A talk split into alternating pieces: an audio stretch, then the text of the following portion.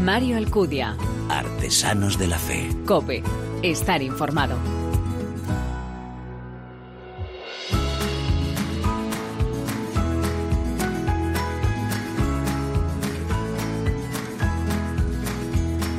¿Qué tal? ¿Cómo estás? Bienvenido a esta nueva aventura radiofónica a través de cope.es, un espacio de la programación socioreligiosa de Cope, en el que pretendemos ofrecerte una mirada distinta a la vida desde la fe. Un programa en el que vamos a unar el testimonio, la lectura, las redes sociales, la comunicación y también la música, aspectos esenciales en esa imagen de la iglesia joven a la que nos convoca el Papa Francisco, capaz de dar testimonio con el corazón, con la palabra y con las manos. En cada espacio vamos a intentar reflejar algunas formas de vivir a fondo la realidad de la fe cristiana, de manera, como decía San Juan Pablo II, que engendre cultura y dé al mundo nuevas epifanías de la belleza reflejada en la creación.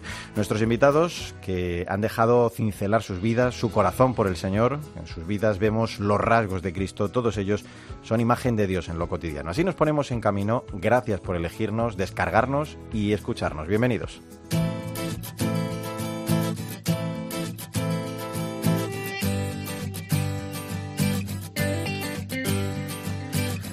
Ser cristiano es ante todo dar testimonio de Jesús y esto es lo que hicieron los apóstoles, dieron testimonio de Cristo y por eso el cristianismo se difundió en todo el mundo. Se da testimonio en las cosas pequeñas, algunos llegan también a darlas en las grandes, a dar su vida en el martirio como los apóstoles.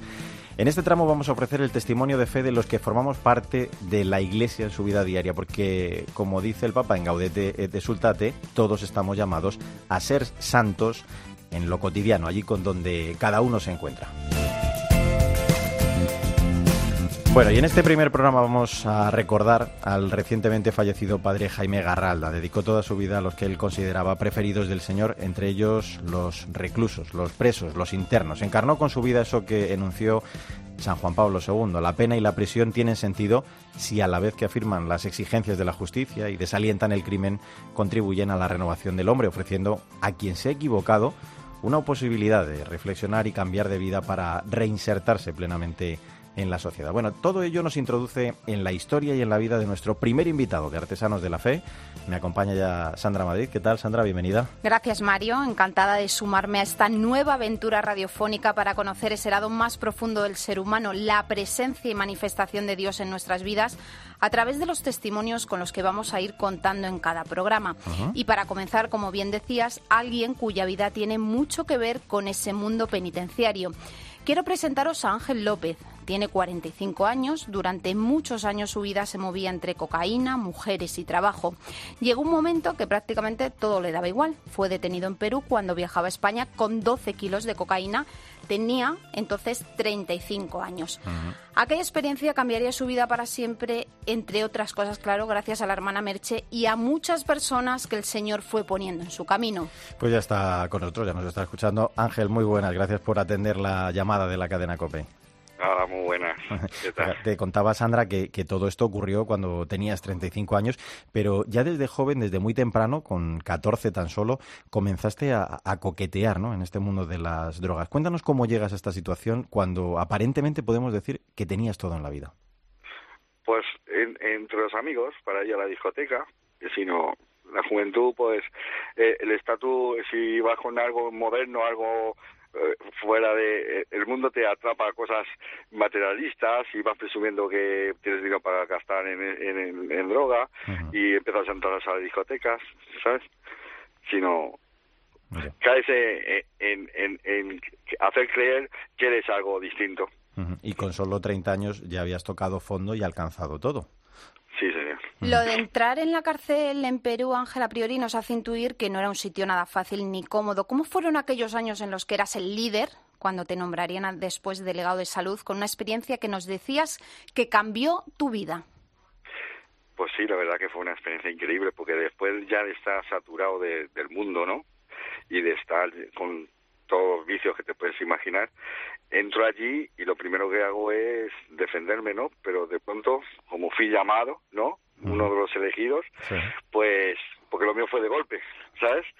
Cuando lo reconocí, cuando busqué por qué me había pasado eso, pues Dios empezó a, utilizarme y bueno, fue experiencia tras experiencia, no podéis imaginar. eso. Mm. O sea que ahí es cuando comienza verdaderamente entonces tu proceso de conversión. Sí, señor. Ujú. ¿Y cómo es ese, cuéntanos cómo es ese proceso de conversión, ese vía crucis en el que vas a participar en la cárcel? Pues sí, eh, sin querer, por motivos de documentación, por, compañeros que tengo que ayudar y tal, eh, por metidos problemas de peleas y cosas que no tienen nada que ver con la religión, pues me veo metido en un allí con la hermana Merche y de pronto veo a muchacho con la cruz a cuesta y de un paso una puerta a otra del penal, pues me pongo a llorar. Y, y eso para mí me preocupó mucho. Porque todas las semanas me decía, esto es normal, hijo mío, esto es normal. Digo, pues ¿cómo va a ser normal un bandido llorando? Y nada, y empecé a investigar y me fue descubriendo todo todo lo que es lo maravilloso de Dios. Claro. La eh, hermana Merche, por tanto, decisiva también en ese proceso hacia la conversión. Después de la cárcel de, de Perú, Ángel, conseguisteis el, el traslado a España, creo que a la cárcel de, de Soto del Real, donde llegaste incluso a realizar ¿no? terapias con presos. Sí, sí, eh, empe- empezó a colaborar con los psicólogos porque, claro, mm, para ello no sabían cómo manejarlo porque veníamos afectados, ¿no? Por ejemplo, veníamos con todos los sentidos en alerta, ¿sabes? Y Mm. unos mejor que otros, pero venían bastante mal. Ahora que estás, Ángel, con la condicional, ¿cómo es tu día a día? ¿Qué mensaje transmitirías a la gente que está en una situación de cierta relación con ese mundo de las drogas? Pues la verdad que mi día a día es maravilloso, ¿no? He recuperado a mi exmujer, he recuperado a mi hija, toda mi familia, tengo trabajo, si no Dios me está encaminando. Ando preocupado, ¿no? Por los que van regresando, que tienen problemas, no tienen la misma facilidad que yo. Intento ponerme en contacto con, con asociaciones para poder ayudarlos, para buscarles trabajo. Y esa es la parte más preocupante que llevo, pero veo que, pero sé que Dios siempre, su tiempo es más lento, pero siempre es eficaz y todo se arreglará. Y a los que andan de fiesta y siguen coqueando y trasnochando y, y, y de- y viviendo de noche y, apareciendo de día, pues es difícil decirles nada, ¿no? Porque van a decir, ah, este es, bah, como yo no creo en eso, ¿no? Pero que sepan que seremos todos elegidos y en algún momento serán elegidos. Qué gusto da, escucharte, sobre todo pues esa vitalidad y también eh, sobre todo esa espiritualidad que, que- que transmites, que desde luego fue decisiva en tu vida para comenzar ese proceso de reinserción tan complicado a veces, pero que en tu caso poquito a poco nos alegra muchísimo que vas consiguiendo. Ángel, gracias por acompañarnos y que vaya estupendo. Un abrazo muy fuerte. ¿eh? Un placer. Pues hemos visto en esta charla, hablando del recordado, como decíamos al principio, Padre Garralda, y con él te voy a decir también adiós, Sandra, eh, ese concepto ¿no? de la cárcel que no debe ser para castigar, sino que los centros penitenciarios deben ser centros terapéuticos. Es más barato, decía el Padre Garralda, curar que castigar. Era una de las máximas de su Fundación Horizontes Abiertos, uno de sus grandes legados, y además, pues si es como en el caso de Ángel, donde se produce un proceso de conversión, eh, la historia merece mucho más la, la pena. Sandra Madrid, gracias por ofrecernos eh, Nos este vemos, testimonio. Mario. Adiós. Hasta la próxima. Mario Alcudia. Artesanos de la Fe. Cope. Estar informado.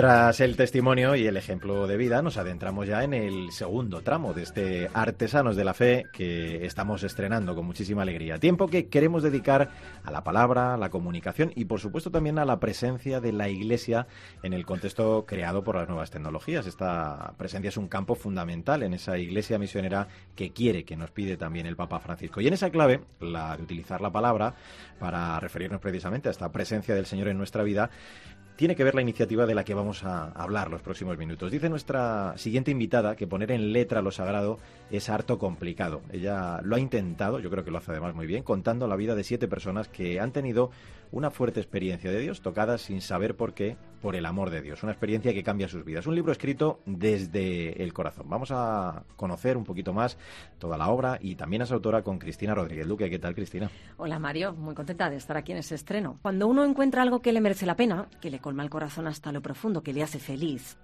pelea hasta que lo consigue y lo defiende con uñas y dientes, aunque suponga renuncias, cambios en la forma de pensar, de vestir, de actuar, a veces Eh, y yo creo que a nuestros protagonistas o a los protagonistas eh, del libro de Victoria les pasa eso. Se miran al espejo después de un tiempo y dicen, este no soy yo.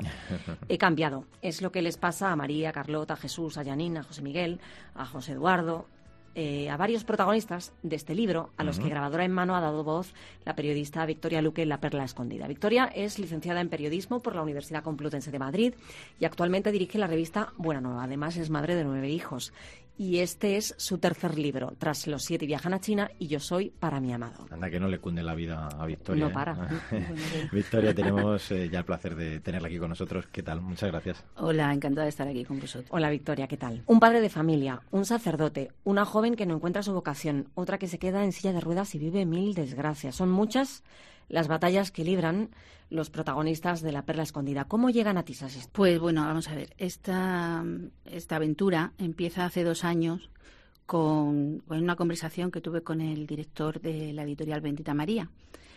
Y hablando con él, pues él me plantea el hacer un libro eh, sobre el inicio de la conversión. Eh, personas eh, concretas, con nombres y apellidos, personas que tenemos a nuestro alrededor, y pues que han tenido un encuentro fuerte con Jesucristo y esto les ha cambiado la vida, ¿no? Entonces, bueno, esa es la idea del libro. Y a mí esa idea, en principio, me gustó. Después empecé a darle vueltas y, enseguida conecté con un vídeo que tiene María Vallejo Nájera en YouTube, eh, donde ella eh, cuenta su experiencia mística, una experiencia muy fuerte de conversión y de encuentro con el Señor, ¿no? Y entonces a raíz de ahí, pues eh, nada, todo me vino dado me, me, vinieron dados los testimonios, porque, bueno, a través de la editorial, a través de amigos conocidos, y bueno, el libro lo ha escrito el Señor, ¿no? El reino de los cielos, dices, se parece también a un comerciante en perlas finas que al encontrar una de gran valor se va a vender todo lo que tiene y la compra. Esa es la cita de Mateo que seleccionas para el inicio y para el título. ¿Qué venden los protagonistas de tu libro y qué significa esta perla? Pues, eh, bueno, venden entre comillas, venden, venden a Jesucristo, ¿no? Ellos se han encontrado con la perla sin pensarlo, sin quererlo. Estaban ellos estaban al borde del camino, digamos, y se encontraron con el Señor. El Señor les mira y ellos mm, les devuelve la mirada. Tú puedes, en tu libertad, cuando, cuando hay un acontecimiento mm, de Dios, ¿no? Tú puedes darte la vuelta, no mirar, pasar, o puedes decir que sí y ponerte en marcha, ¿no? Y ellos, pues, dijeron que sí, se pusieron en marcha y empezaron a, ¿esto qué es, no? ¿Por qué me ha pasado esto? No sé. A través de personas concretas, porque fueron personas concretas que se les, que en un momento determinado, pues, ellos tienen un sufrimiento. El Señor también usa mucho el anzuelo del sufrimiento. Y entonces ellos pues siguieron buscando y se encontraron con la perla. ¿sí? Hmm.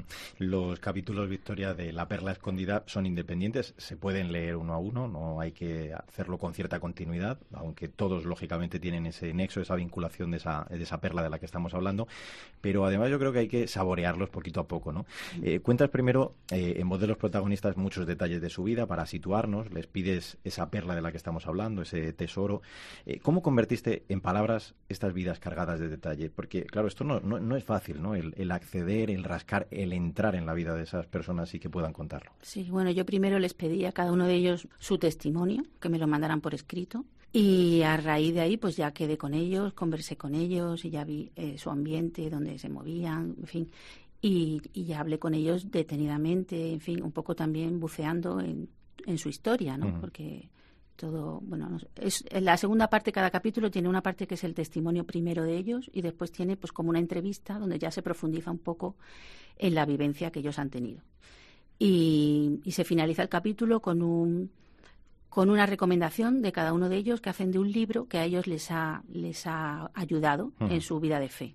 El libro se subtitula ¿Cómo se hace un cristiano? De los testimonios que recoges hay algunos que nacen en familias cristianas y otros que no. Gente que no ha ido a misa nunca, que sus padres eran ateos, que de repente se encuentra con alguien y, ven eh, algo distinto que les llama la atención. Eh, ¿Tú crees que un cristiano nace o se hace? Hombre, un cristiano se hace, pero, pero el cristiano no se hace solo. ¿Eh? O sea, ahí la, primera palabra, digamos que la tiene Dios, eh, la tiene el Señor. El Señor es el que llama. Y en nuestra libertad, como he dicho antes, está aceptar o no esa llamada. Pero y eso es un camino muy largo también, ¿no? El camino de la fe es un combate. Eh, nadie puede decir, esta, por ejemplo, yo no me atrevo a decir que estas personas son santas. O sea, estas personas están en un camino de conversión, se han encontrado con el Señor se caen y se levantan todos los días, ¿no? y los vemos muy normales, que es lo que eh, a mí me ha encantado del libro, eh, que les pasan cosas que nos pueden pasar a cualquiera, que pues tienes una enfermedad muy dura, pierdes a un familiar, eh, te quedas en una silla de ruedas y puedes bendecir. Sí, sí, son historias en las que podemos vernos reflejados todos, es cierto. Sí, sí, eh, ¿Qué te gustaría, sobre todo, Victoria, que, los lectores, igual ya has tenido además cierto feedback ¿no? de la gente que haya podido leerlo, pero ¿qué, te gustaría que se dijera o, que se pudiera contar después de leer estos testimonios, que te dijeran los lectores? A mí me gustaría que esto sirviera como una, un toque, como una llamada para estas personas que lo van a leer, porque habrá de todo, habrá gente creyente, gente eh, agnóstica o gente atea, no sé. O sea, primero me gustaría que lo leyeran sin prejuicios, que vieran que son personas que han tenido una experiencia, como como cualquiera, ¿no? Y que y que bueno, y que si les sirve para ponerse en camino, para redirigir su vida, para identificarse con algo de lo que les ha pasado a estas personas, ¿no? Y que y que ellos te, te cuentan cómo cómo les ha ido, ¿no? Que les ha ido muy bien con el Señor pues bueno, pues si esto puede servir para eso, para bendecir a Dios, pues bendito sea. Vamos a recordar el título, La perla escondida, cómo se hace un cristiano. Su autora es Victoria Luque y está editado por Signos Buena Nueva. Muchas gracias, Victoria, por mostrarnos el brillo de esta perla preciosa que esperamos que nuestros oyentes se animen también a buscar. Ha sido un placer. gracias a vosotros. Gracias, Victoria. Además, como dices en el epílogo del libro, es verdad, ¿no? Que, que estas personas son unas privilegiadas, no porque sean mejores, porque lo son, dices tú, sino porque alguien las ha mirado. Ese alguien con mayúsculas el Señor. Y además ellos sí que han tenido la valentía y la voluntad de, quererlo contar para también ayudarnos a los demás. Gracias, Victoria. Efectivamente. Gracias, Cristina. Un placer. Hasta el próximo programa. Hasta pronto. Continuamos.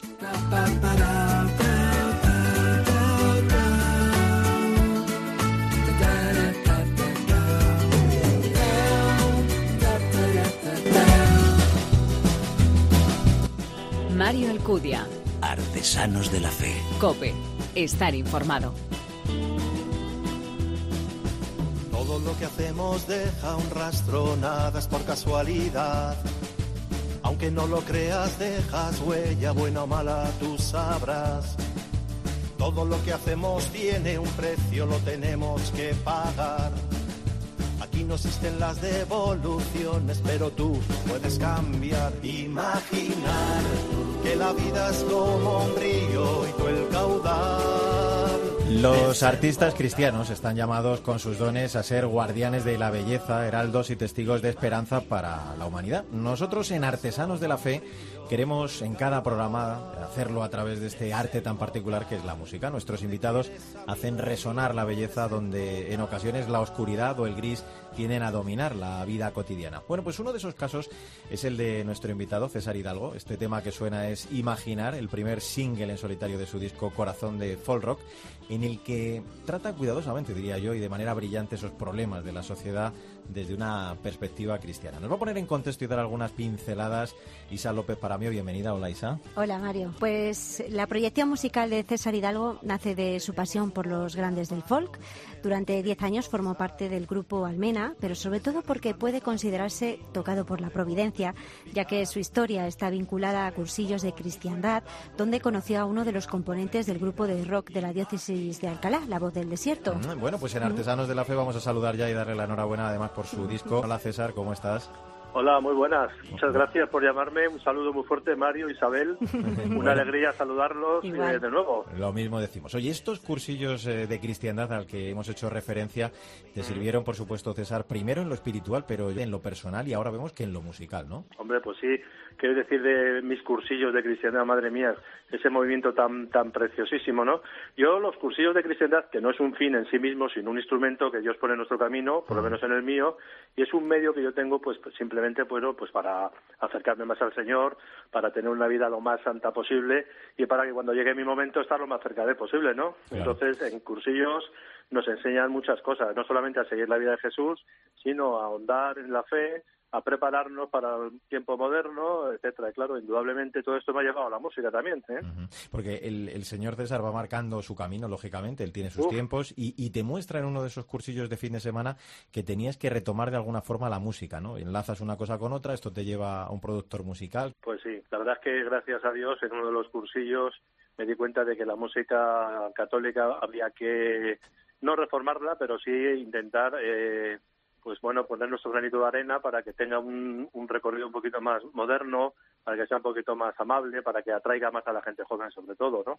Tuve la fortuna de conocer a Fernando Salaberry, que como tú conocerás muy bien, bueno, pues es una persona que ha estado toda la vida en la música y vinculado a los medios de comunicación y que bueno, que también es cursista. ¿eh? Y entonces, bueno, pues los dos de la mano un poco hemos empezado con nuestro caminar, bueno, en primer lugar haciendo este disco titulado Corazón de Folk Rock, que es, no es una música, digamos, espiritual, espiritual, pero sí de valores, que le llaman ahora, pero todo desde la fe del Señor, ¿eh? o sea, no, no fondo nada. César, ya hablando de esos valores, eh, has decidido poner esa experiencia personal y musical al servicio de la fe, como nos comentas, y muchas veces eh, nos lo has mm, comentado diciendo música con valores. Sí, Eso. es, un, apellido, ¿verdad?, que se le pone. Sí. Quiero decir, hay música de oración, música de alabanza, música espiritual, música de Eucaristía. Y luego hay una música, que es otro tipo de música, dentro de la propia fe cristiana, es música con valores que no son explícitos en letras, pero sí te hablan de la vida y cómo enfocar los problemas, cómo enfocar tu futuro, cómo saber dónde tienes que ir, dónde puedes ir, en fin, y dar a conocer al Señor de otra manera también, que es complementaria, nada más. Claro. Simplemente es eso. Hay que decir que, tus inicios musicales y, artísticos, lo decía Isa hace un momento, nacen de los grandes del folk durante 10 años más o menos, creo que fue. Formaste parte del grupo Almena, ¿no? Y lo de César Hidalgo, de hecho, también lo tomas de tu padre, ¿no? Como nombre artístico y como un homenaje en parte a él, ¿no? Sí, efectivamente. Yo formé parte, fui uno de, fui uno de los pioneros de, vamos, de los que formaron el grupo Almena, nos dedicamos a la música secular, folk, ¿eh? sin más, pues jotas, seguidillas, romances. Lo pasábamos muy bien, grabamos discos, viajamos mucho, hicimos muchísimas giras, en fin, todo eso muy bien. Y luego, bueno, pues yo, como ahora lo que quiero es, eh, con la música católica contemporánea que le llaman, eh, pues hacer una visión diferente. Y para ello me he puesto el nombre de César Hidalgo. Hidalgo es el apellido de mi padre, el segundo, y era pues como un recuerdo hacia mi padre y un homenaje que también fue cursista, que fue el que me hizo a mí hacer cursillos en su día. Pero no hemos dicho nada de tu banda, porque a mí me gustaría saber quiénes son. Bueno, yo tengo una banda de músicos de primera línea. y eso es un poco lo que da calidad al sonido, a los arreglos musicales, ¿no? Entonces, el productor musical, que el que toca el teclado y me acompaña con algunas voces, se llama David Santa Fe. José Atero es el que me hace todos los arreglos, que es el guitarrista. Luego cuento con la mm. colaboración de batería que se llama Quique Ferrer, que es cubano, y el bajo Arián Suárez, que también es cubano. Y luego, bueno, pues unos muchachos que cantan en los coros y, bueno, pues son todos profesionales, se dedican a la música por completo y a mí, bueno, pues tienen la gentileza de acompañarme todos los conciertos. En mi oscuro día he despertado, siento el calor de tu interior, pero no tu amor ¿Qué será la luz? ¿Qué será la luz? Eso es lo que está sonando de fondo.